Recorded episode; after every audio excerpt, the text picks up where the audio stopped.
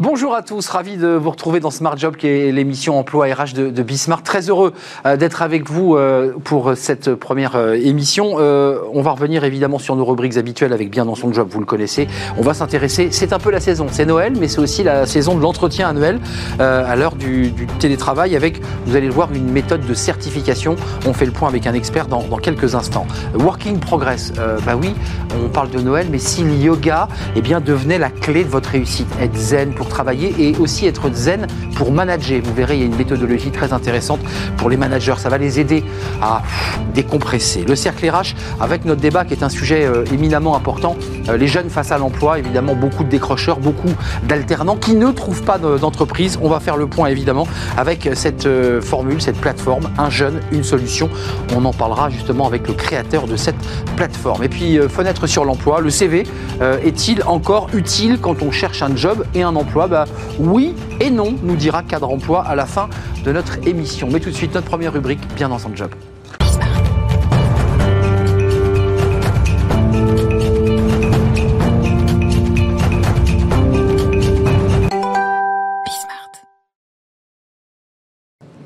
Bien dans son job. Euh, pas toujours bien dans son job quand il est question de l'entretien annuel. C'est vrai qu'on a une petite tendance, euh, bah, les salariés, voire même les managers, un petit peu à flipper euh, à l'occasion de cet entretien euh, annuel. On en parle parce que bah, notre invité a, a, créé une solution, une certification, une, pas une norme ISO, mais pas loin.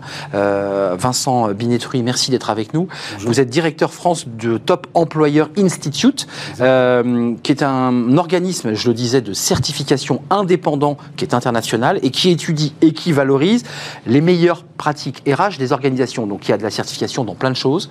Et là, on découvre qu'il y a aussi une certification sur la méthodologie. Euh, d'abord, parlez-nous de cette enquête, parce qu'il y a eu une enquête qui a été faite sur un panel qui est assez important euh, et qui va couvrir 600 pratiques. Qu'est-ce qui ressort de cette enquête que vous avez, euh, le, sondage que vous avez fait? Tout le monde fait un peu dans son coin ou on commence déjà à bâtir des méthodologies? Alors, c'est une méthodologie qui est très structurée, qui existe depuis une dizaine d'années. C'est une entreprise internationale donc, qui est originaire des Pays-Bas. et c'est une méthodologie qui est très structurée. Donc, comme je le disais, euh, et qui évolue chaque année pour tenir compte justement des meilleures pratiques, des, voilà, des pratiques qu'on trouve obsolètes, des nouvelles qui sont maintenant plus en vogue, etc. Et, cette année, nous venons juste de terminer notre cycle d'audit des entreprises, puisqu'il s'agit bien d'un audit sur pièce des entreprises. Oui, c'est pas un sondage, hein, c'est pas la Sofres. C'est pas un sondage. Ouais, c'est ça.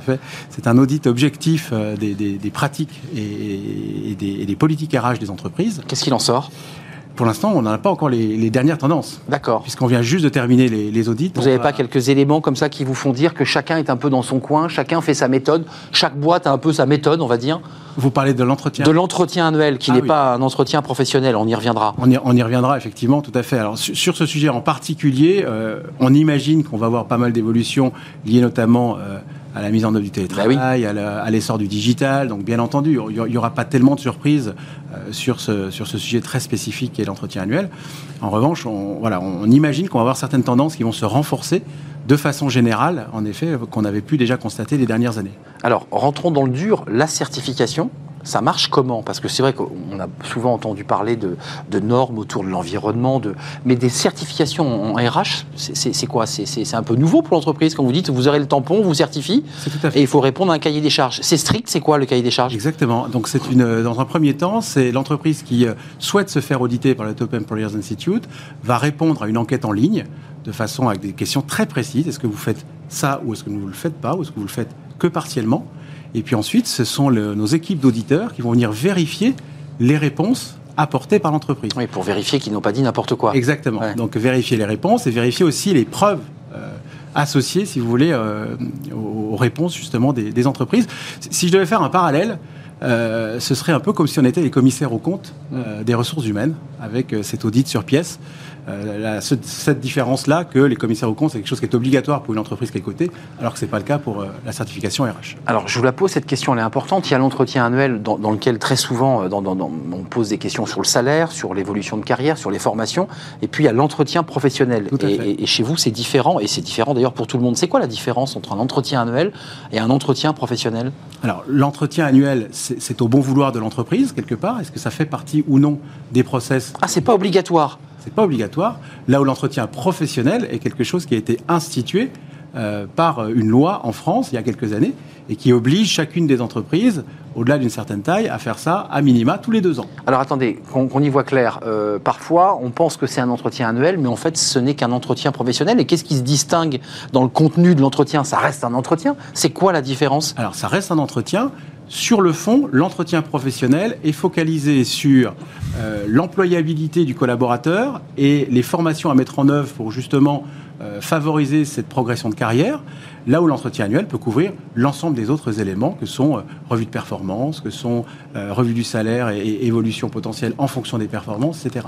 Donc sachant que rien n'empêche une entreprise d'intégrer une partie de l'entretien professionnel, du contenu de l'entretien professionnel dans son entretien. Pour le faire basculer, bien entendu, compte tenu que vous nous redites bien sur le plateau, il n'y a pas d'obligation pour l'employeur de faire cet entretien annuel, que tous les salariés attendent, hein, il faut, faut, faut, quand même le savoir. Ou pas ou pas. Oui. tous l'attendent. Bah, justement, ou pas. Euh, euh, Vincent Binetruy, je, voulais quand même vous poser cette question. Vous, vous, vous, demandez à ces entreprises RH qui seront ensuite vos clients de répondre. C'est quoi l'utilité C'est quoi l'argument de vente quand vous proposez cette certification? C'est de leur dire quoi?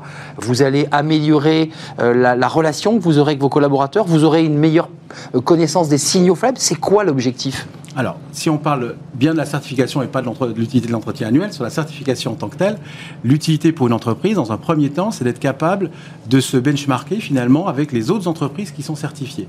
Est-ce que mes pratiques en matière de RH sont au niveau de ce qui peut se faire de mieux euh, par les autres entreprises? Donc c'est vraiment cette notion de, de benchmark. Après, si on est sur des groupes qui sont euh, présents dans plusieurs pays hum. et, qui effectivement ont, euh, voilà, ont besoin aussi de benchmarker leurs pratiques en interne. Créer une cohérence groupe Exactement, en vue d'aligner à minima les pratiques RH dans, hum. un, dans un grand groupe, par exemple.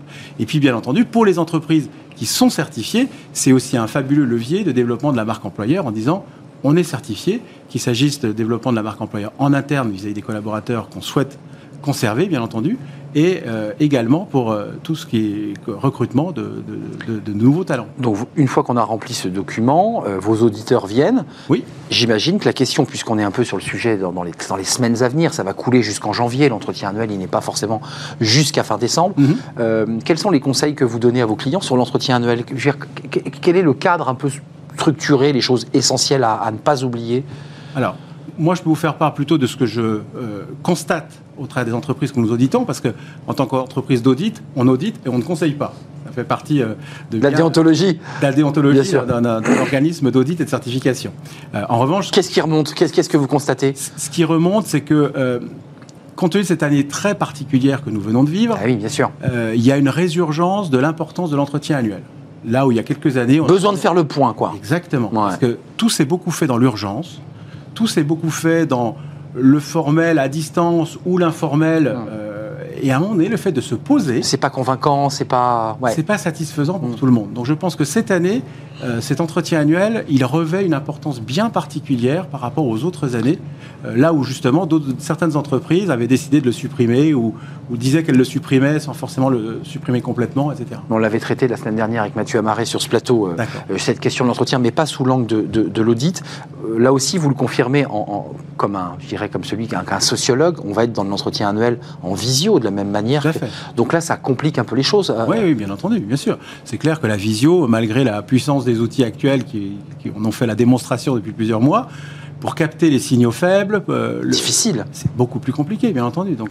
Avant de nous quitter, pour ceux qui, aimeraient euh, aller sur le, le, site de, Top Employers Institute et, de se dire, tiens, je vais essayer de me mettre un petit peu en, ligne, ça dure combien de temps la certification? Parce qu'on a vu qu'il y avait certaines certifications qui pouvaient durer un an, deux ans, que c'était extrêmement draconien. Combien de temps dure la, certification pour acquérir euh, la norme? Alors, de façon générale, une entreprise qui souhaite se lancer dans ce process euh, va y consacrer probablement entre 5 à 10 jours en équivalent temps plein d'une personne pour pouvoir euh, répondre à l'enquête avant même, en effet, que, nos, équipes puissent intervenir et, euh, les auditer. Donc on va dire c'est une, une bonne dizaine de jours hommes pour une entreprise qui souhaite se lancer dans cette démarche. Plus le temps de l'audit pour, pour valider et en fait confirmer les réponses qui ont été rendues sur Internet. Oui, alors c'est comprenant en fait. Euh, on va dire que c'est une moyenne. La première année, on va dire que la charge de travail est toujours un peu supérieure parce qu'il faut. Et puis après, ça roule. Et après, en effet, c'est beaucoup plus simple et beaucoup plus léger. Eh bien, merci d'être venu nous éclairer sur pas mal de sujets, notamment sur la non-obligation de l'entretien annuel. Vous voyez, ça, je, le découvre avec vous parce que c'est intéressant de. Et on n'avait pas cette idée. J'étais persuadé que c'était un, une règle de droit qui imposait euh, à l'employeur cet entretien annuel. Et je vois que Mathieu Amaré bah, Je hoche la tête. opine aussi parce que c'est une information intéressante. Merci euh, Vincent Binetruy, directeur France de Top Employers Institute, qui est une société, comme son nom ne l'indique pas, qui, qui est née aux Pays-Bas. Exactement. Vous indiquiez euh, à l'introduction de cet échange. Merci d'être euh, venu. La suite Merci. de nos programmes avec Working Progress, vous allez voir, là, on va se détendre un tout petit peu. Les managers sont stressés, les collaborateurs sont tendus. L'entretien annuel arrive. Un peu de yoga. Retrouvez Work in Progress au cœur de Smart Job en partenariat avec Welcome to the Jungle.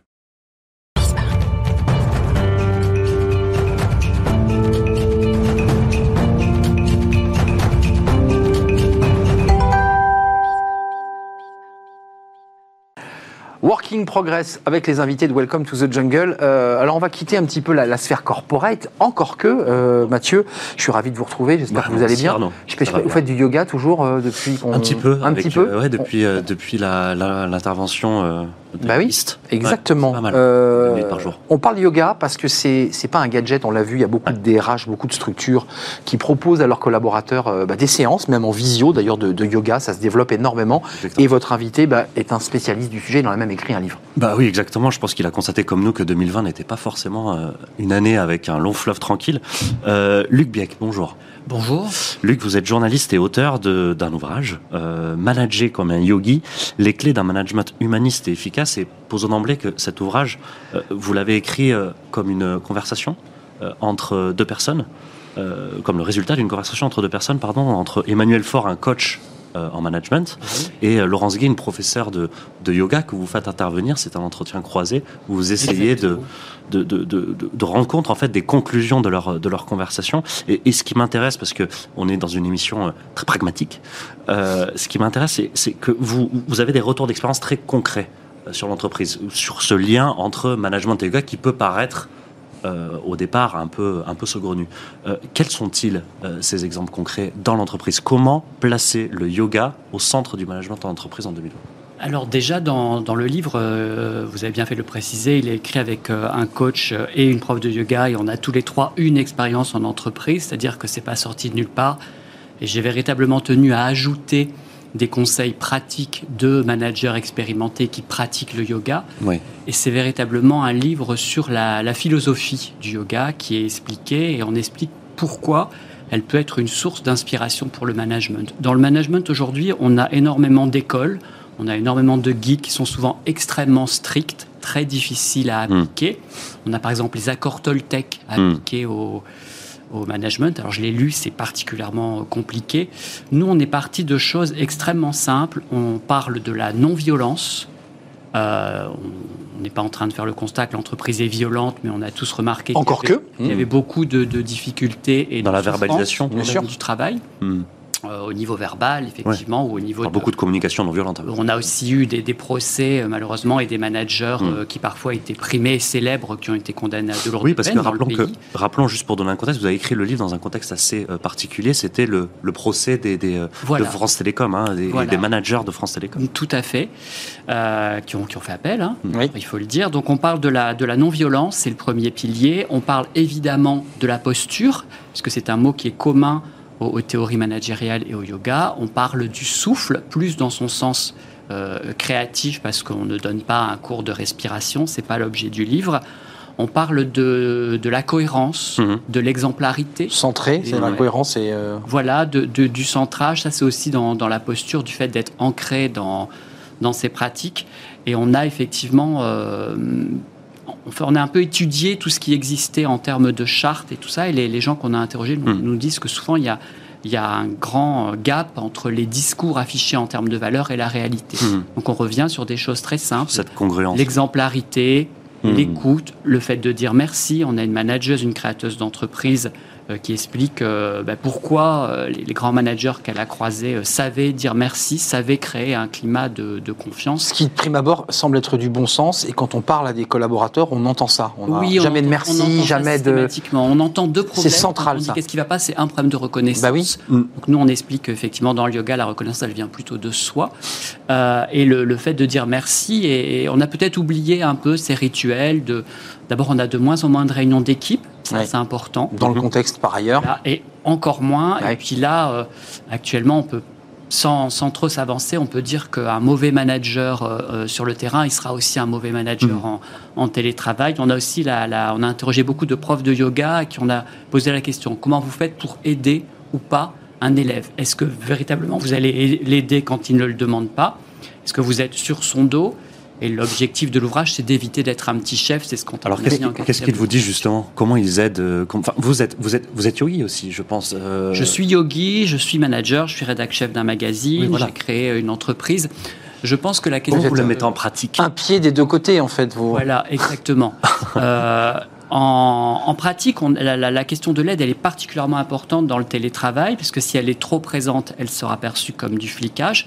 Moi, autour de moi, euh, je passe un coup de fil et j'ai des gens qui me disent Mais c'est incroyable, on m'appelle 20 fois par jour. Oui. Il y a, il y a le, le- la question de l'autonomie et la question de la confiance. Et la question de la confiance, elle va être centrale au moment de la reprise, qui va arriver. hein, on ne sait pas trop quand, mais on la souhaite tous. Euh, C'est-à-dire recréer une confiance avec le client et recréer une confiance avec les collaborateurs. Mhm. Si on regarde dans les lettres de ressources humaines, le- le- la nécessité qu'on a, c'est d'avoir des collaborateurs engagés. Bien sûr. Et cette question de l'engagement, elle ne se décrète pas. C'est comme sûr. la bienveillance. On ne peut pas du jour au lendemain dire voilà, on est bienveillant. Je suis un manager bienveillant, j'ai une entreprise bienveillante. Ouais, ça veut rien dire. Non, la dénature, ouais. Mhm. Donc nous, on propose un, un- un parcours, un chemin en plusieurs euh, étapes où le manager réfléchit à son empreinte. On, on parle d'empreinte managériale, un peu comme d'empreinte écologique. C'est-à-dire que le manager est amené à réfléchir à ses actes et à ses gestes, à les améliorer, à être capable lui-même de demander de l'aide. Un travail sur lui-même, donc, hein, qu'il est obligé de ce faire. qui hein. est particulièrement important. Là, nous, ce qu'on fait, c'est de la soft philo. hein. On reprend Mhm. les grandes idées du yoga Mhm. qu'on applique et on explique en quoi elles améliorent la relation à soi et à l'autre dans un contexte Mais- d'équipe. Luc, ça, on parle de ce lien complexe avec la visio, des managers qui un peu harcèlent, qui passent des coups de fil. Est-ce que quand on pratique ce yoga, euh, quand on progresse, qu'on évolue dans cette activité, euh, on est plus autonome? Est-ce qu'on arrive à, à- à- puisque tout part de soi-même, est-ce qu'on est plus autonome dans sa vie? Le yoga fait gagner en autonomie et surtout, il montre qu'on a des limites. Aujourd'hui, on, on nous montre des portraits de managers parfaits qui, parfois, deux ans après, sont en prison. On nous montre des portraits de yogis ou de yoginis parfaits qui sont, Mm. pour les hommes, très musclés, très souples, pour les femmes, très, très minces et systématiquement blanches. On a quand même euh, Mm, un modèle. Et, et peut-être qu'au- qu'aujourd'hui, on peut... Ouais. Moi, je crois que si on regarde les critiques du management, euh, on en fait état dans le livre, hein, parce qu'on fait une partie sur les théories critiques du management, on se rend compte que le, le management, il est très techniciste et qui perpétue les systèmes de domination. Ouais. Donc, pratiquer le yoga, ça va pas faire de vous un type génial. Lire beaucoup de textes, euh, vous vous confronter à vos limites, ça va forcément Mais on prend du recul, le manager peut prendre du recul. ça va vous aider à prendre du recul, ça va vous aider à vous confronter à vos limites, parce que vous en avez tous, et ça va vous aider à trouver des solutions qui ne sont pas forcément celles que vous avez. Ça va surtout nous aider, euh, Luc. euh, On en parlait beaucoup sur ce plateau et, et- et on a du mal peut-être avec cette idée parce qu'elle est, euh, elle est pas vraiment populaire à, être fragile, à, être respectée parce que euh, aussi on confie euh, sa vulnérabilité dans un moment de doute euh, certain, euh, comme, euh, comme en 2020. C'est ça aussi, on parlait beaucoup de, de positions basses, euh, un d'humilité, euh, etc. Le yoga apprend un aussi petit peu à... l'antithèse du management, parce qu'aujourd'hui, on- on- Ouais. le manager, c'est un Je sais super-héros. tout. euh, C'est- un super héros, c'est un super expert, alors qu'on peut être un excellent expert et un très Mhm. mauvais manager. Euh, on peut être un très bon manager en n'étant pas forcément spécialisé dans le domaine où on est censé intervenir. Le- la question de, de la, de la fragilité, euh, d'abord, je trouve qu'il y a des philosophes qui en ont beaucoup parlé. On a vu le succès d'Alexandre Jolien, donc c'est pas sorti de nulle part. Euh, l'idée, c'est pas d'aller euh, raconter euh, sa vie privée de façon détaillée, mais l'idée, c'est de, de savoir dire je suis manager, j'ai besoin de progresser dans ce domaine. Là, Je suis un homme, quoi. Je suis un être humain. Là, aussi. je suis pas bon, je suis un être humain, Ouais. je suis un homme, une femme, une personne avec euh, des capacités qui peuvent, euh, à certains moments, de à certains moments donnés de notre vie, pardon, être, euh, être un petit peu plus basses. On, a, on est un pays où on a beaucoup de gens qui ont des pathologies chroniques, par exemple. Euh, et souvent, on, on réduit le- les expériences euh, managériales aux quelques très grandes entreprises. Dans la réalité, on est un pays d'artisans et d'entreprises Mais oui. de taille intermédiaire. PME, Donc, on TPE. va nous dire oui, mais il y a ça, il y a ça, oui, mais il y a en fait des entreprises de plus de 500 euh, salariés, il n'y en a pas énormément. Pas beaucoup. Et c'est de vrai. plus de 5000 encore C'est beaucoup des PME de 20, 50, 100 Voilà. salariés. Donc c'est à, à ce niveau-là peut-être qu'il y a, qu'il y a une, une- une réserve de progrès Euh, et puis les Français lisent, les Français sculptivent, les Français regardent des chaînes de télé comme la vôtre, les Français achètent des magazines sur le management. Hmm. Donc c'est un sujet qui les Se cherche intéresse. des réponses. D'un point de vue concret, ce livre est intéressant parce que c'est un guide. Il y a aussi des mots très intéressants, satya, enfin tous les mots qui sont associés au yoga. Oui, on- Conseil on- pratique, vous qui êtes euh, à la fois euh, chef d'entreprise et, et- et yogi, euh, qu'est-ce qu'ils doivent faire? Ils poussent la porte d'une structure, ils vont sur Internet, ils vont, rencon- ils vont vous rencontrer. Comment on commence Alors- cette pratique Comment on, on démarre sur le chemin là? Nous, on a créé un parcours qui va être mis en place l'an prochain sur notre site euh, manager, manager, manager comme un yogi.com. Je pense que la première chose à faire, c'est de, de- de commencer à lire et surtout de réfléchir à cette époque à, à l'écoute. J'ai interrogé des dizaines d'étudiants de- d'écoles de commerce et je leur ai dit qu'est-ce que vous n'avez pas appris en termes de management? Alors bizarrement, on leur a beaucoup appris comment licencier. Parfois, les cours de ressources humaines sont entièrement des cours juridiques, ce qui est quand même très très inquiétant. C'est-à-dire de voir que les Ben oui. ressources humaines aujourd'hui sont devenues de la gestion de contrats. Ça ne devrait pas être ça. Entrée-sortie, entrée-sortie, Voilà. du flux. Voilà. Et en, en plus, c'est pas la même chose. Recruter de quelqu'un et licencier Ben quelqu'un, c'est pas le même métier. Mhm. Mais par contre, comment engager euh, les collaborateurs, notamment la génération Y, euh, qu'on a parfois du mal à stabiliser dans un poste? Je pense que la, la- la question peut être celle de l'écoute. Parce que si on réfléchit, on n'a jamais appris à écouter, on n'a jamais appris le non-jugement. Et il y, a, euh, il y a des théories particulièrement intéressantes qui sont issues de la psychologie euh, positiviste des années 60. Et ce qui est intéressant, c'est que le yoga et le management ont progressé depuis les années 60 et on, Dans le même temps. on a 300 millions de, Mm. de pratiquants Oui. de yoga dans le monde. C'est on en a entre 2 et 3 millions en Mm. France. C'est un domaine qui intéresse. Donc je pense que toute personne qui est prête à réfléchir un petit peu à son écoute, à son empreinte managériale, Tourne- elle est à même de progresser. Tournez-vous vers le yoga. Merci Luc Bieck, manager comme un yogi. Alors c'est à la fois ce livre qui est sorti et que vous avez écrit à, à six mains, les clés d'un management humaniste efficace, un site internet, hein, manager Voilà. comme un yogi qui va sortir. Et l'éditeur c'est First. Merci d'être. Merci à vous, merci pour cette invitation. Merci, Merci, nous avons. Merci écouté écouté. avec grand plaisir. La suite de notre programme, on va rester dans le yoga, on va pas être dépaysé. Vous allez voir Luc, euh, le prochain invité, c'est d'en travailler demain et on l'accueille dans un instant.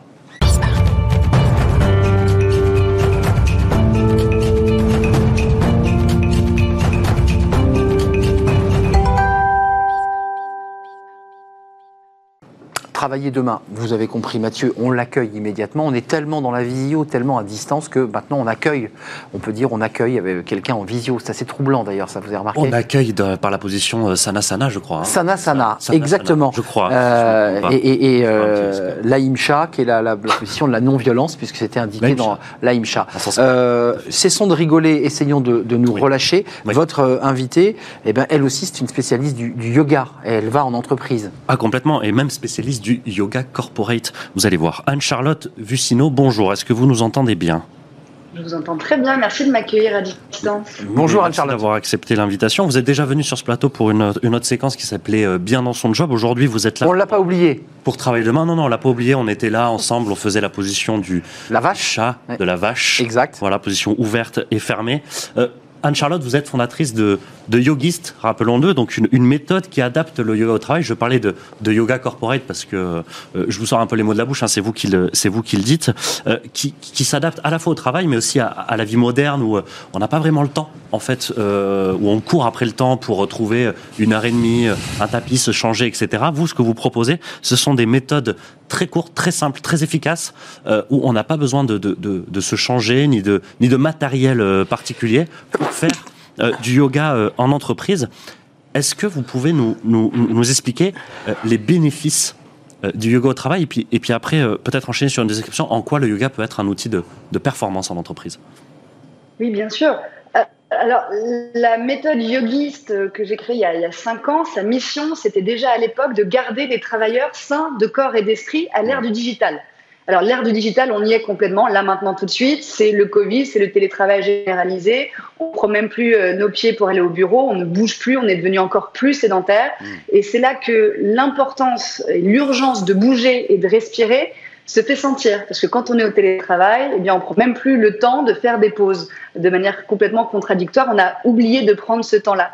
Et donc, la méthode yogiste, elle adapte tous les bienfaits du yoga euh, classique euh, en termes de, de prévention santé aux travailleurs pour soulager et pour prévenir les maux du travail et donc du télétravail.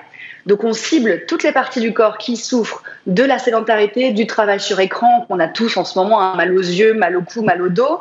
On travaille aussi toutes les situations pour lesquelles on a besoin de respirer, besoin de gérer son stress, de gérer son énergie. Ça peut être euh, avant de prendre la parole en public pendant une réunion Zoom. Ça peut être pour euh, justement engager, manager ses équipes euh, à distance pendant une réunion d'équipe.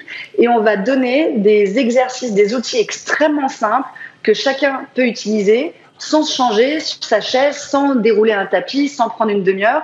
En gros, on va vraiment s'adresser à tous ceux qui n'iront jamais pousser la porte d'un studio de yoga classique parce qu'ils pensent que c'est un truc de hippie, que c'est un truc de fille, que c'est un truc de souple, et qui, en général, en ont le plus besoin. Alors, qu'est-ce qu'ils vous disent à disposition ces techniques. Qu'est-ce qu'ils vous disent quand ils ont reçu la, la pratique? Euh, Justement, enfin, ces personnes qui étaient, euh, qui étaient à l'origine sceptiques et qui pensaient que le yoga était un truc de hippie, comme vous dites euh, nous, on passe notre temps à aller évangéliser dans les entreprises, les comités de direction, les comités exécutifs, les collaborateurs dans les open space ou même les opérateurs hmm. debout euh, dans les usines sur des lignes de production. Et ce qu'ils nous disent, c'est Ah, mais c'est génial, ça m'a fait énormément de bien. Je ne pensais pas que c'était ça le yoga. Et donc on passe notre temps à casser ces préjugés, à tordre le cou euh, aux idées reçues et à donner en fait ces outils comme euh, des, des, moyens en fait d'améliorer son bien-être tout de suite là maintenant immédiatement parce qu'on sait très bien que quand on travaille et qu'on a mal quelque part, quand on est fatigué, quand on n'arrive pas à gérer son stress, c'est évidemment euh, un handicap dans son boulot au niveau micro, au niveau de chaque salarié. Et puis évidemment, c'est un outil de management au niveau macro puisqu'on va aider les managers, on va aider les organisations à prendre soin des collaborateurs pour éviter l'absentéisme qui est lié soit au RPS, soit au TMS, donc aux risques psychosociaux et aux troubles musculo-squelettiques qui explosent en ce moment et qui sont liés à la sédentarité, à la position assise prolongée, au manque de mouvement. Et donc finalement, on essaie de faire en sorte que ça soit win-win pour le salarié qui apprend de nouvelles techniques, de nouvelles pratiques pour lui, euh, et c'est l'entreprise qui les lui apporte, et puis pour l'organisation qui, du coup, prend soin de ses collaborateurs. et euh, on a vu euh, depuis quelques années euh, remettre l'humain au centre de l'organisation. Bah, ça demande aussi des, outils et des solutions. Anne-Charlotte, le temps file. J'avais lu votre livre, c'était votre histoire de yoga était partie en fait d'un drame personnel, d'un accident, et rien ne vous destinait au départ à vous, à vous orienter. En, 15 secondes, qu'est-ce qui vous apporte à vous le yoga? Ah ben, le yoga, il m'aide à être bonne dans ce que je fais, tout simplement, tous les jours, et à passer une bonne journée de travail. Sans ça, j'ai mal partout, je suis stressée, je suis fatiguée, je suis de mauvaise humeur, je suis grognonne et je me rends compte que ce que je ressens moi, euh, de mon point de vue, bah, on le ressent aussi euh, chez tous les collaborateurs qu'on sensibilise. Et donc avec ces deux livres que, j'ai publiés, ce sont des exercices tellement simples que n'importe qui, euh, quel que soit son état de santé, son niveau de réceptivité au yoga, peut le faire. Et aujourd'hui, on forme des managers à utiliser ces pratiques pour eux, pour leur santé, leur performance personnelle, mais aussi ensuite à les diffuser dans leurs équipes, à prendre à leurs équipes à euh, mieux mm. gérer un coup de stress ou un coup de à euh, rebooster en énergie. Merci, votre passion est transmissive. Je me sens déjà beaucoup plus relâché. on a... Et aujourd'hui, on n'a pas fait le chat, hein, ni la vache avec Mathieu. on, s'est épargné cette, cette posture qu'on avait faite avant. On le dit à ceux qui nous regardent, on, avait fait les postures avant. Anne-Charlotte Vuccino, fondatrice de Yogiste Well at Work. Et puis ce livre, Pause Yogiste, votre dernier livre, qui est sorti, euh, qui vient de sortir chez Solar Édition avec des photos de posture. On voit exactement comment faire les, exercices euh, avec vous euh, en couverture. Merci Anne-Charlotte. la suite de, de nos programmes, ben, c'est tout de suite, c'est le cercle notre débat, vous connaissez notre débat quotidien. On fait une courte pause et on s'intéresse à l'emploi des jeunes. Bah oui, c'est un, sujet. Euh, les jeunes sont face au mur de l'emploi. Euh, certains, évidemment, attendent une alternance. Certains sortent d'une école et, ben, ils recherchent leur premier job. Et c'est souvent compliqué. On en parle à l'occasion eh de cette plateforme Un jeune, une solution. On fait le point. C'est juste après cette pause.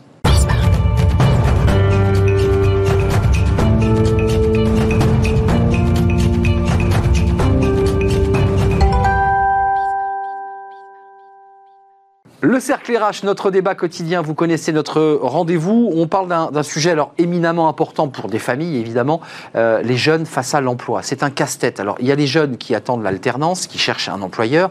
Il y a les jeunes sortis d'école et qui cherchent un emploi, parce que c'est euh, évidemment leur premier job, euh, parfois un stage. Hein. Il faut quand même préciser qu'on commence souvent par un stage de six mois qui va enclencher ensuite eh bien, un premier CDD et, éventuellement une, une embauche définitive.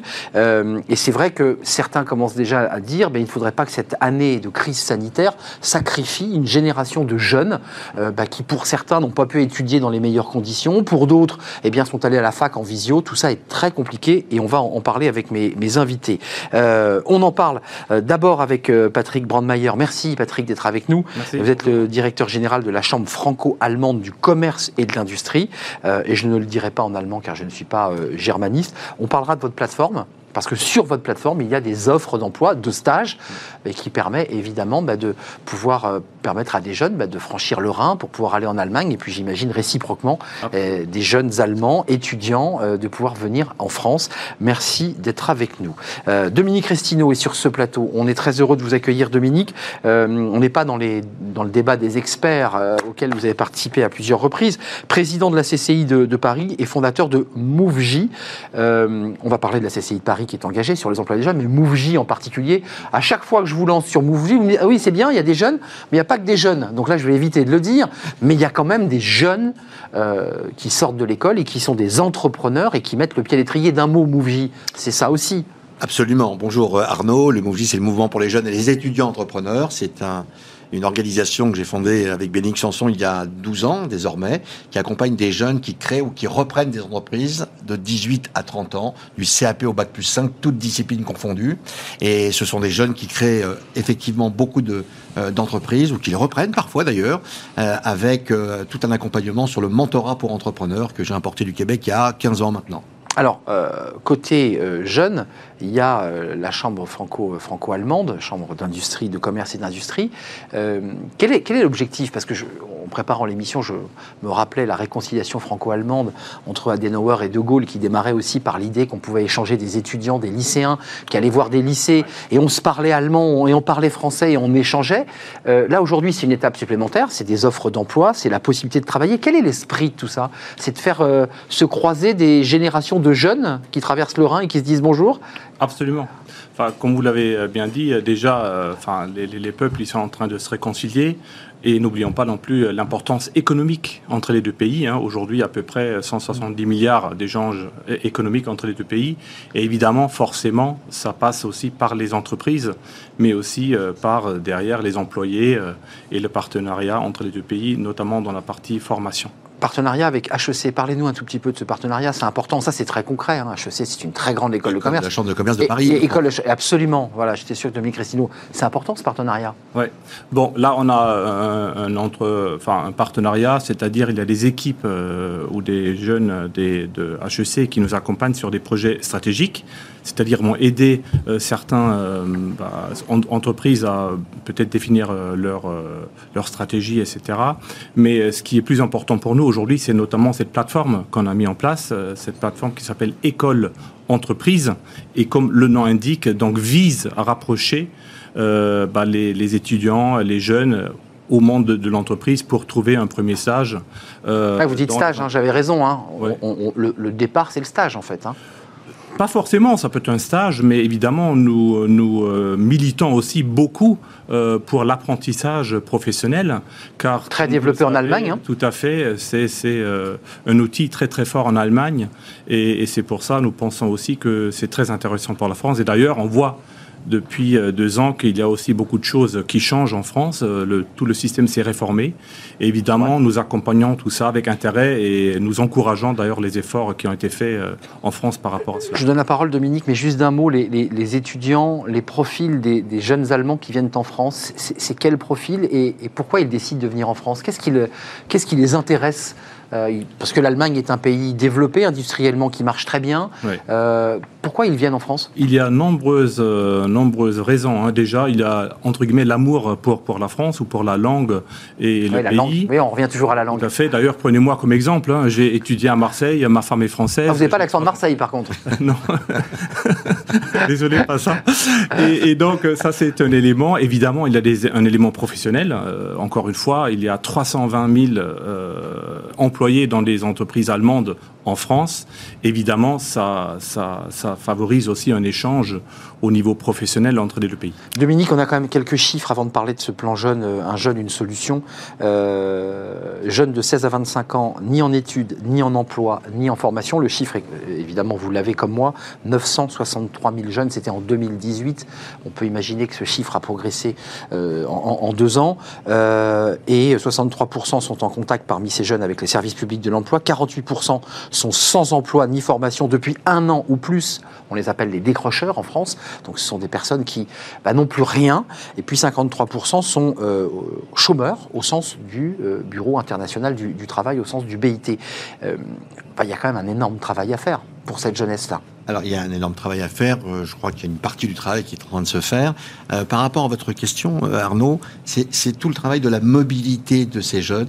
En, en, Allemagne, il y a l'OFAGE, euh, en France, il y a l'OFQJ, l'Office franco-québécois pour la jeunesse. J'ai l'honneur d'être un des, administrateurs pour mixer et pour faire en sorte que les jeunes voient autre chose que leur pays, pays d'origine mmh. et donc d'aller découvrir le reste du monde. Très ça utile. enrichit, c'est extrêmement utile. Euh, c'est bon pour le CV d'ailleurs. Hein. C'est très bon pour le CV bien sûr. Alors oui, euh, aujourd'hui avec le plan Un jeune, une solution, euh, puisque c'est le, le, sujet. Euh, aujourd'hui, c'est 750 000 jeunes qui arrivent sur le marché euh, du travail, mais il y a déjà des jeunes qui ne sont pas employés. On le voit, hein, bien sûr.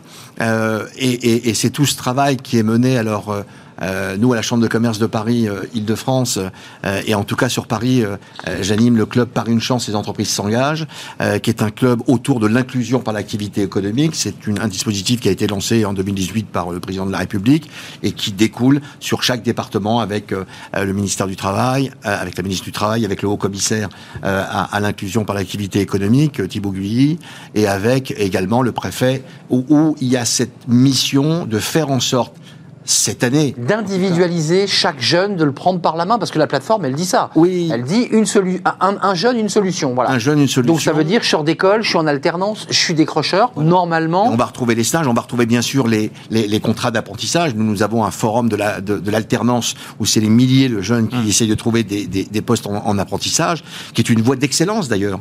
Euh, et à tout niveau que ce soit, que ce soit du hum. CAP au bac plus 5. Ça progresse ou pas ça? Parce qu'il y a, y a une dizaine d'années, l'apprentissage ne faisait pas recette. Oui, alors il y a un danger c'est que de l'Allemagne. Il y a un danger, et là j'aimerais euh, m'adresser euh, également euh, au gouvernement, c'est que si on redescend encore sur les activités en, apprentissage pour aller sur les classes les plus les plus simples autour du bac ou pas de blague et tout ça, et si on enlève la possibilité aux, écoles de commerce, aux écoles avec des formations bac plus 4, bac plus 5, de faire de l'apprentissage, on va revenir à quelque chose où on, pensait que c'était pour les jeunes qui n'avaient pas de, de, de véritable avenir. Vrai. Or, or, et on le voit en Allemagne. Il faut, faire monter l'apprentissage le plus haut possible. Il faut qu'il y en ait et en bas et en haut. Dans les justement, masters. Justement, dans les masters également, parce que c'est une voie d'excellence qui intègre véritablement dans le monde de, de, de l'entreprise, dans l'activité économique, et, et, il faut le développer, bien sûr. Ça se développe bien. Et là, le gouvernement a mis effectivement euh, le, le, le, point euh, sur l'apprentissage avec cette prime extrêmement importante de 5 000 euros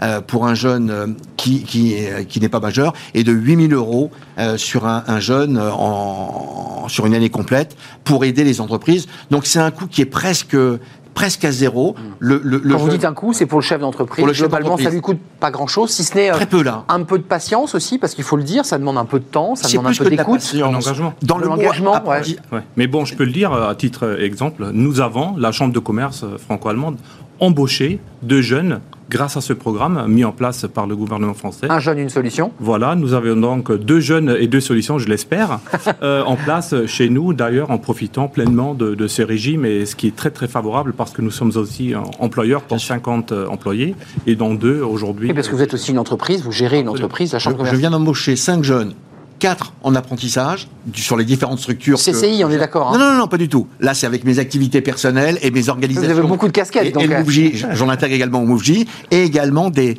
des CUI, CAE, c'est des contrats d'insertion professionnelle. Euh, et CAE, c'est parce que c'est davantage pour les collectivités, euh, pour, pour, pour, des offres d'opportunités dans les collectivités territoriales ou, ou, dans les associations également. Et également service civique parce qu'il y a un, un, enjeu également autour du service civique. Alors, c'est la question que je vais vous poser, là, côté, côté français, je, je poserai la question côté allemand, mais Mm. pour être très honnête, je, je connais moins le modèle allemand, enfin sur, sur les, les subtilités. En France, il y a quand même beaucoup de choses, et c'est aussi un peu le, les critiques que l'on voit sur Internet. Il y a des jeunes qui disent, mais il y a trop de choses, je ne sais pas où aller, j'ai un service civique, j'ai des CAE, j'ai des CAU, j'ai j'ai des contrats professionnels. Enfin, il y a un maquis, il y a une complexité qui Alors, fait moi, que justement... trop pas assez hein, en même temps. Oui, d'accord, mais ça, ça- c'est un peu bloquant pour les jeunes. Ah, attendez, vous savez, c'est- c'est le même sujet que j'ai entendu avec la création d'entreprise. Il y a trop d'organisations. S'il y a Ouais. des, organisations, c'est que généralement, euh, ça doit être utile. Et je pense que c'est utile. Oui. Après, Mais est-ce est qu'ils y vont? C'est ça la question. Alors, mais, alors, ils y vont parce que là, on voit qu'il y a une progression sur euh, les, les apprentis euh, cette année, et c'est et c'est tant mieux. Alors, c'est sûr, c'est un peu compliqué parce que pour trouver une activité aujourd'hui, c'est particulièrement compliqué. C'est extrêmement euh, Dans le contexte, là, c'est Dans le contexte. bien sûr, avec la Covid, c'est extrêmement difficile. Hum. Donc, Vous avez des chiffres, là, là, je parle du, au président de la CCI, au-delà de l'intérêt que vous portez aux jeunes dans vos structures personnelles, mais euh, les premiers chiffres remontants, c'est-à-dire que vous avez le sentiment, malgré les aides, euh, parce que cette plateforme a été créée par une entreprise, il faut le rappeler, puis qui a été en fait pris en charge par le gouvernement. À l'origine, c'est une entreprise privée qui génère cette plateforme. Euh, quels sont vos, vos premiers retours, d'expérience? On est à quoi? Presque un trimestre, là, on a des remontées, on sait que les boîtes embauchent, on est, on est en train d'absorber le choc, ou les Alors, jeunes sont sur le carreau? Ce qu'on sait, c'est alors c'est les chiffres que moi j'ai. Enfin, c'est pas les chiffres, c'est la tendance que. Oui, c'est ça, la tendance. Que- la, la tendance, c'est qu'il y a plus de contrats d'apprentissage cette année que l'année dernière. Donc ça veut dire que les, les campagnes médiatiques, ce qu'on a fait ici sur ce plateau, ce que vous avez mené à la CCI et d'autres, portent leurs fruits. Oui, alors en même temps, j'ai envie de dire, le, le- le principe est assez simple, c'est qu'aujourd'hui, euh, vu l'aide qu'il y a pour ces jeunes, Ouais. ah, euh, a- tout, tout- tout le monde s'y met. On s'y- On refuse pas, quoi. On refuse. Alors, premièrement, on refuse pas les jobs, enfin les, les jobs en alternance, euh, mais Non, mais également les chefs d'entreprise qui s'impliquent également parce qu'il faut former. Je veux dire, dans, dans- dans les contrats d'apprentissage, il y a apprentissage. Et donc, c'est la société apprenante. C'est ça qu'il faut regarder. Et, et, et on vient pas à 100% pour avoir un job complètement. On vient pour apprendre. C'est ça qui est important. Hmm. Et il faut un tuteur, enfin je suis de le redire, mais il faut le tuteur, il faut le chef Bien d'entreprise sûr. qui ait du temps, qui ait un peu de pédagogie et qui ait envie, parce que ça part quand même dans l'engagement, c'est ce que vous Et évoquez. n'oublions pas non plus le rôle de la famille. C'est-à-dire, évidemment, si vous avez un père, dans mon cas, j'ai un père, euh, un frère qui ont fait euh, un apprentissage. euh, Bah, forcément, Voilà, on en parle, on sait, on connaît le bénéfice, etc.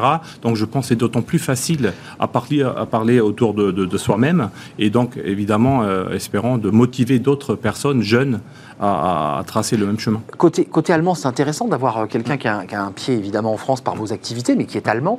Ça se passe comment, là, là, les, les jeunes? Parce que d'abord, c'est un pays qui n'a pas la même natalité, il faut le préciser. La- L'Allemagne n'a pas la même natalité qu'en France. ouais. C'est très important de le préciser. Comment elle fait avec cette jeunesse? Elle fait comment? Elle est dans les situations équivalentes à la nôtre, Oui, avec des jeunes a- qui disent. euh, des- Disons-le clairement, on a des challenges aussi. Évidemment, euh, soyons clairs, l'industrie demande plus de, de jeunes qui, qui font l'apprentissage professionnel. Donc aujourd'hui, on ne remplit, on ne remplit pas toutes les places propo- proposées. Là aussi, il y a une euh, désaffection un peu. euh, Absolument. Donc les, les chiffres sont en baisse. Mais aujourd'hui, on est quand même euh, au- au-delà de, de 510, 520 000 euh, apprentissages en alternance par an. Ça fait rêver, hein, parce que là, en France, on n'est pas à ces chiffres-là. Hein, On est dans Dominique les Castillo. 320 000. Ouais, c'est ça, on est à- il y a 200 000 d'écart, je crois. Donc euh, l'écart, il, est- il est là. Euh, mais encore une fois, euh, c'est soutenu aussi par euh, un, historique hein, dans, Oui. dans ce domaine. Oui. Aujourd'hui, le challenge, si vous voulez, c'est aussi, euh, n'oublions pas, euh, la vague d'immigration de la Syrie suite à, Bien sûr. à la guerre là-bas. Et le donc, débat que ça a suscité, hein, parce que l'Allemagne avait- là- là- mais là, pareil, c'est un outil formidable euh, pour accompagner la- l'intégration, l'inclusion euh, des beaucoup de jeunes euh, gens. Et, La France n'a pas fait ce choix, vous l'avez constaté. L'Allemagne a Ouais. intégré, a accueilli et a permis à ces jeunes, donc qui n'avaient pas d'emploi, qui quittaient leur pays, de trouver un, emploi. On a des chiffres sur ces, Ouais. sur Ouais. ces jeunes Je migrants. peux pas vous laisser dire ça. Non, on ne peut pas laisser dire ça. Bah, écoutez, Bah, il y a eu un débat avec il y a- Manuel Valls à l'époque, je ne sais Ah, pas si vous vous rappelez. Il y, a, il y a des migrants qui sont arrivés en France Oui. et, qui, et qui travaillent. Et c'est justement. Ah, les migrants avec- travaillent. Ah, Il y en a qui travaillent, non, mais, qui- mais parce qu'ils sont autorisés, parce qu'ils sont pris en charge, effectivement, euh, dans, dans- dans, justement la France Une Chance, les entreprises s'engagent. Hmm. Il y a cette action autour des emplois francs, il y a cette action autour des migrants où euh, on, on- on les intègre. Après, le nombre, c'est c'est un autre sujet, Hmm. mais les faire venir ou accepter qu'ils soient là, c'est faire en sorte également qu'on puisse les intégrer, Hmm. parce que sinon c'est un problème. Non, mais je voulais pas créer un- un- une dissension diplomatique. Mais, Non, pas du tout. Factuellement, enfin, si ma mémoire est bonne, je me souviens de de, cars qui étaient disposés à Munich pour accueillir ces migrants. Il y avait marqué le drapeau bleu, blanc, rouge. Et je me souviens pertinemment que ces migrants ne poussaient pas et ne montaient pas dans les cars français, préféraient rester en Allemagne mm. euh, parce qu'ils avaient un accès plus rapide à l'emploi et que c'était plus compliqué en France. Ça, c'est mm. factuel. D'accord. D'accord. Nous sommes d'accord. ça, reste quand même une voie euh, en Allemagne. Mais c'est intéressant ce que vous dites. entre guillemets intéressante, soyons clairs. Maintenant, aujourd'hui, nous avons également, on constate, comme vous l'avez évoqué, entre guillemets, une, une, certaine compétition entre la voie, on va dire master mm. et la voie professionnelle. Et donc là aussi, on est en train d'harmoniser les systèmes, c'est-à-dire à, rendre possible euh, un accès directement après son apprentissage euh, professionnel à euh, des études, etc., pour vraiment avoir un parcours professionnel complet avant d'intégrer sa carrière professionnelle dans une entreprise. Un jeune, une solution, il faut quand même préciser, on l'a vu tout à l'heure dans, l'animation de Fanny Griesmerck, c'est 200 000 jeunes qui vont être orientés. Alors, c'est la question du mot orienté, c'est la manière dont on oriente vers des métiers d'avenir, Dominique mmh. Restino. Et on le voit depuis 20 ans qu'on fait, que je fais des débats sur cette question des jeunes qui parfois sont mal orientés par leurs professeurs principaux et les établissements, qui vont les envoyer parfois dans des filières totalement bouchées, alors qu'il y a des secteurs d'activité où effectivement on recherche, mais le jeune dit bah, c'est pas un métier valorisant, moi j'aime pas l'industrie. Comment on fait là pour, là c'est un travail d'un quart de siècle, c'est un travail énorme. Changement de pensée, de culture. Et aujourd'hui, bon nombre de jeunes font des études euh, de, de, licence, de master, alors qu'il y a un besoin d'activité professionnelle. Et n'auront pas de boulot au bout. Hein. D'activité professionnelle autour notamment de l'artisanat et parfois de l'artisanat d'art. D'art, ouais. Et il y a des. Voilà. Qui, qui n'a pas cherché un plombier, un menuisier, un chauffagiste Ce sont des, jeunes qui peuvent avoir une véritable voie d'excellence, pouvoir créer également des entreprises par la suite, reprendre des activités sur l'ensemble de la France. Il y a un véritable enjeu. Euh, je suis d'accord avec vous.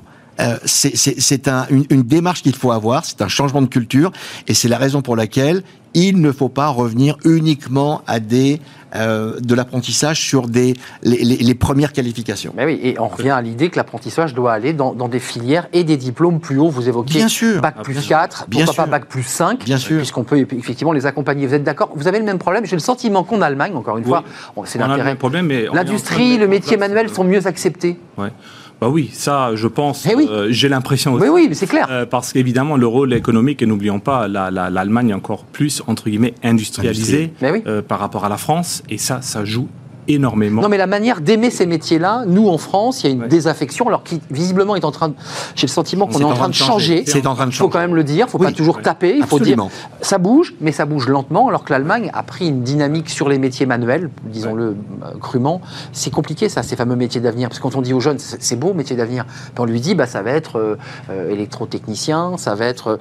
bon, là, ils, ils se bloquent. Euh, c'est quoi On les oblige On les oblige pas Sincèrement, je suis pas sûr qu'ils se bloquent aujourd'hui, et je pense qu'il y a un retour, et moi je le vois avec le Mouji, euh, ouais. ce, ce, retour à des métiers ou créer des activités ou travailler dans des entreprises qui ont du sens, mais cette jeunesse, on a envie, on a besoin bien sûr, mais on a envie, et je pense que c'est en train de se transformer, c'est en train de changer. Nous essayons de, alors je ne suis pas certain qu'on puisse réindustrialiser la France et faire revenir tout le monde, ouais. certainement pas. Ça fait 20 ans qu'on en parle de ça bien aussi. Bien sûr, hein. mais créer des activités industrielles en France, je crois que c'est possible avec de l'innovation. En tout cas, nécessaire. Euh, c'est nécessaire, mais c'est possible, et, c'est une véritable volonté, je crois. Hum, euh, Patrick, avant de nous quitter, j'allais oublier, vous êtes en train, alors c'est embryonnaire, il y a la plateforme. Hum. Je redis que sur cette plateforme, il y a des offres de stage, peut-être même d'emploi. Donc si vous êtes germaniste, si vous avez envie aussi d'aller à la rencontre d'un autre pays, euh, l'Allemagne, c'est prêt, euh, c'est un, un, un, pays ami, bah, allez sur le site. Et puis il y a ce projet de, de, de, de, de lien entre le, la fac de Paris-Dauphine, qui est une fac prestigieuse, l'Université Dauphine, et la Goethe Institute Frankfurt. Vous nous en dire un mot? Ça, je connais moins celui-là, mais euh, ne cherchez pas à vous piéger, Patrick. Ouais, hein. Non, mais dans le domaine professionnel, j'ai quand même euh, envie aussi de mentionner, euh, comme ça a été fait, les programmes de l'OFAGE, très euh, important, qui est en place, et aussi des, des, programmes de tandem qui visent aussi, ou pro-tandem, pardon, qui visent aussi à, à faciliter l'échange entre les deux pays, parce que comme vous l'avez dit, dit euh, directement et correctement, bah, une fois qu'on a qu'on était allé à la découverte de l'autre, euh, dans un contexte professionnel, ça aide, ça aide énormément aussi de, de continuer. Bon pour le CV, bon pour la culture générale, bon pour évidemment l'échange des langues. Et le salaire, euh, n'oublions pas. Et le salaire. Mmh. Pour, D'ailleurs, pourquoi le salaire? Parce Les que, salaires sont meilleurs en Allemagne? on, Non, on se rend compte qu'un jeune qui est prêt à aller à l'étranger pour se former, pour faire une expérience, évidemment, euh, a un meilleur choix sur le marché du travail dans son propre pays. Il est mieux qualifié Donc, il peut aussi viser un plus haut salaire. Hmm. Donc C'est conclusion de Christine, Une c'est intéressant. Une ouverture à l'autre. Bouger les jeunes, aller, aller pousser la Ils porte. bougent. euh, Ils bougent. Ils bougent, c'est vrai qu'ils bougent, mais c'est important aussi de les encourager, de leur dire qu'il y a sûr. des structures qui existent, tant à la CCI qu'à Mouvji euh, ou, ou que à la Chambre franco euh, euh, d'industrie et de commerce franco-allemande. Merci, merci à vous. Les jeunes, on va, on va les suivre de près pour voir évidemment ce qui se passe, surtout sur l'année. Mais la bonne nouvelle, c'est qu'avec euh, bah, une forme de volonté politique euh, et d'action des institutions, bah, il semblerait que bah, ça soit moins catastrophique. Vous nous le confirmez En tout cas, Oui, des alors premiers attention à indicateurs. ceux qui, qui, qui n'ont plus 30 ans et ceux qui ont 30 ans et un jour. Parce que là, il y a une barrière qui se fait. Je le dis, je le redis sans arrêt. Attention. C'est un grand classique. Voilà. C'est une fois qu'on passe le SAS, on n'a plus les aides. Une fois qu'on a passé l'âge, on n'a plus l'accès au. Alors c'est bien pour ceux qui ont jusqu'à 30 ans, mais il y a les autres. Hum, Il y a aussi des jeunes. Euh, on est jeune à 30 ans. hein. Oui. Moi, je dis ça. euh, bon. Oui, oui. Voilà, on Je reste crois. jeune à 30 ans. Euh, Patrick Brandmeier, merci d'être venu sur le plateau, directeur général de la Chambre franco-allemande de commerce et d'industrie, avec pas mal de choses. Allez sur leur site, il y a une plateforme, c'est facile. Vous trouverez facilement ces offres de stage et d'emploi. Dominique Restido, président de la CCI de Paris, bien entendu, président de Mouvji, là aussi, il y a un site. Euh, vous êtes accompagné, il y a du tutorat et que vous soyez jeune, Du mentorat. du mentorat jeune ou moins jeune, puisque vous y tenez beaucoup. Mm. Vous pouvez aussi créer votre boîte à 45 ans et Mouvji sera là pour vous aider. Là, c'est le réseau mentorat France. Mais c'est pareil, ça va ensemble. Ne vous inquiétez pas. À chaque fois, je dis une bêtise quand je parle Mais de non, Je mais me non. sens très très embêté. Euh, restez avec nous encore une petite minute. C'est la fin de notre émission. On s'intéresse euh, au CV dans notre rubrique Fenêtre sur l'emploi. C'est une question mais qui me taraude. Est-ce que le CV est encore utile quand on cherche un job et un emploi? Peut-être. Regardez. Fenêtre sur l'emploi vous est présenté par Le Bon Coin, le bon partenaire de vos recrutements.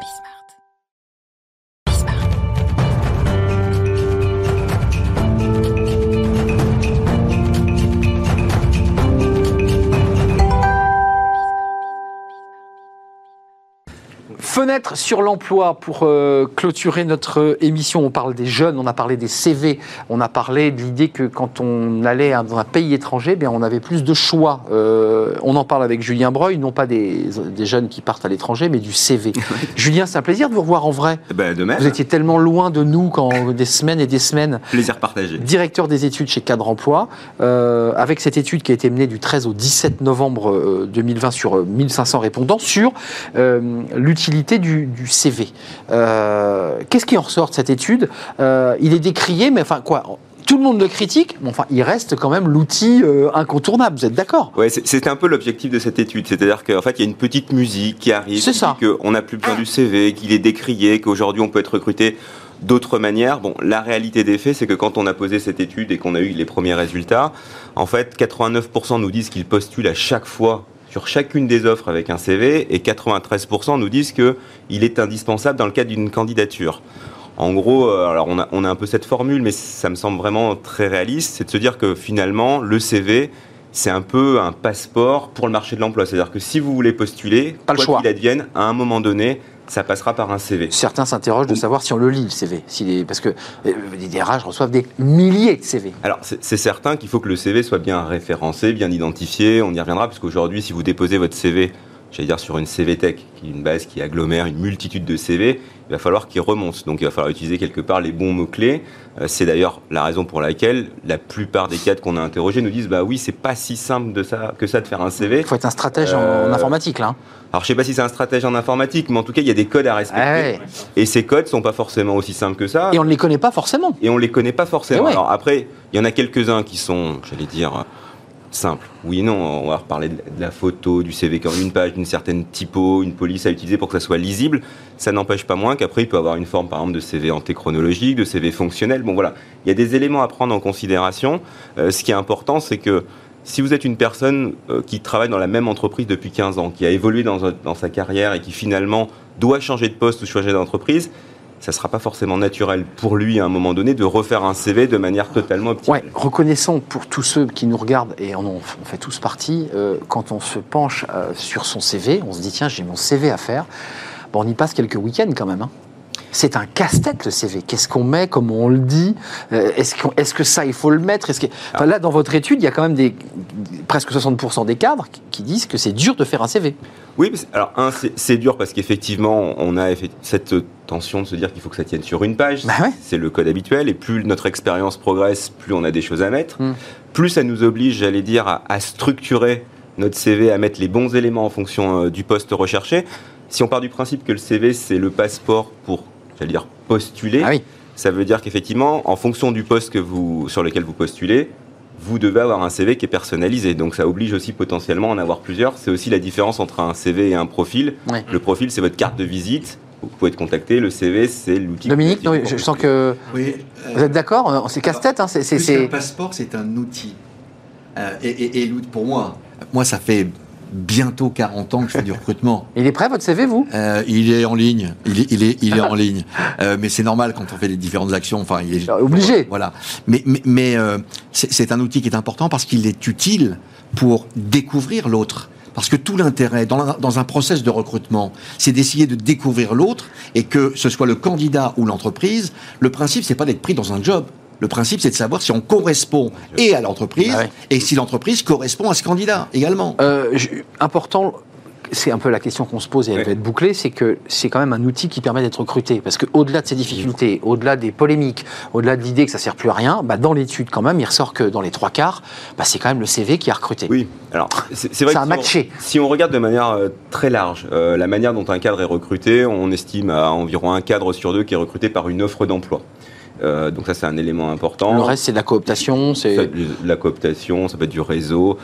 J'englobe, on peut en rajouter encore un petit peu, peut-être 10 points sur euh, l'usage des CVTech. Ouais. Mais, mais la réalité des faits, c'est que si vous allez encore plus loin et que vous allez jusqu'à la démarche de l'entretien, vous apercevez que 73% des cadres qui ont passé un entretien ont vu le recruteur en face de lui avoir son propre CV. Et le candidat lui-même, lorsqu'il va à un entretien, amène quand même son CV et il le dit encore à 85%. Donc, quelque part, c'est le point, je vais utiliser un terme un peu de, de matching entre ça, le ouais. candidat et le recruteur ouais. où ils vont pouvoir échanger, discuter et appréhender si finalement ils sont faits l'un pour l'autre, enfin en tout cas par rapport à l'entreprise. 10 secondes, les soft skills, c'est essentiel parce que ça permet parfois d'arracher, de faire la différence avec un CV équivalent sur un, un même poste. Ah, Il y a une montée en puissance claire des soft skills lors des entretiens. C'est un des éléments que les cadres mettent en avant. Ah C'est-à-dire ouais. qu'effectivement, dans un CV, euh, c'est peut-être moins facile, moins aisé de, de mettre en avant ces soft skills, même si encore une Je fois. fais de la montagne, je fais du running, je fais du golf, enfin tout ça, ça peut être des éléments aussi qui raccrochent. des éléments. Alors important, ce sont des éléments de différenciation, qu'en en fait, on ne recrute pas un clone, on essaie de Mm. recruter un profil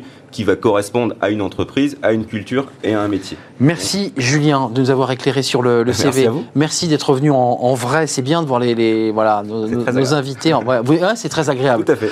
Merci Julien Breuil, directeur des Merci. études chez Cadre Emploi. Merci à, à Patrick Brandmeier et merci à Dominique Restier d'être resté avec moi jusqu'au bout et jusqu'à la fin de l'émission. Merci à vous, merci à Fanny Griesmer, merci à Axel euh, Poulou qui était notre réalisateur. Voilà, je l'ai cité et je le salue.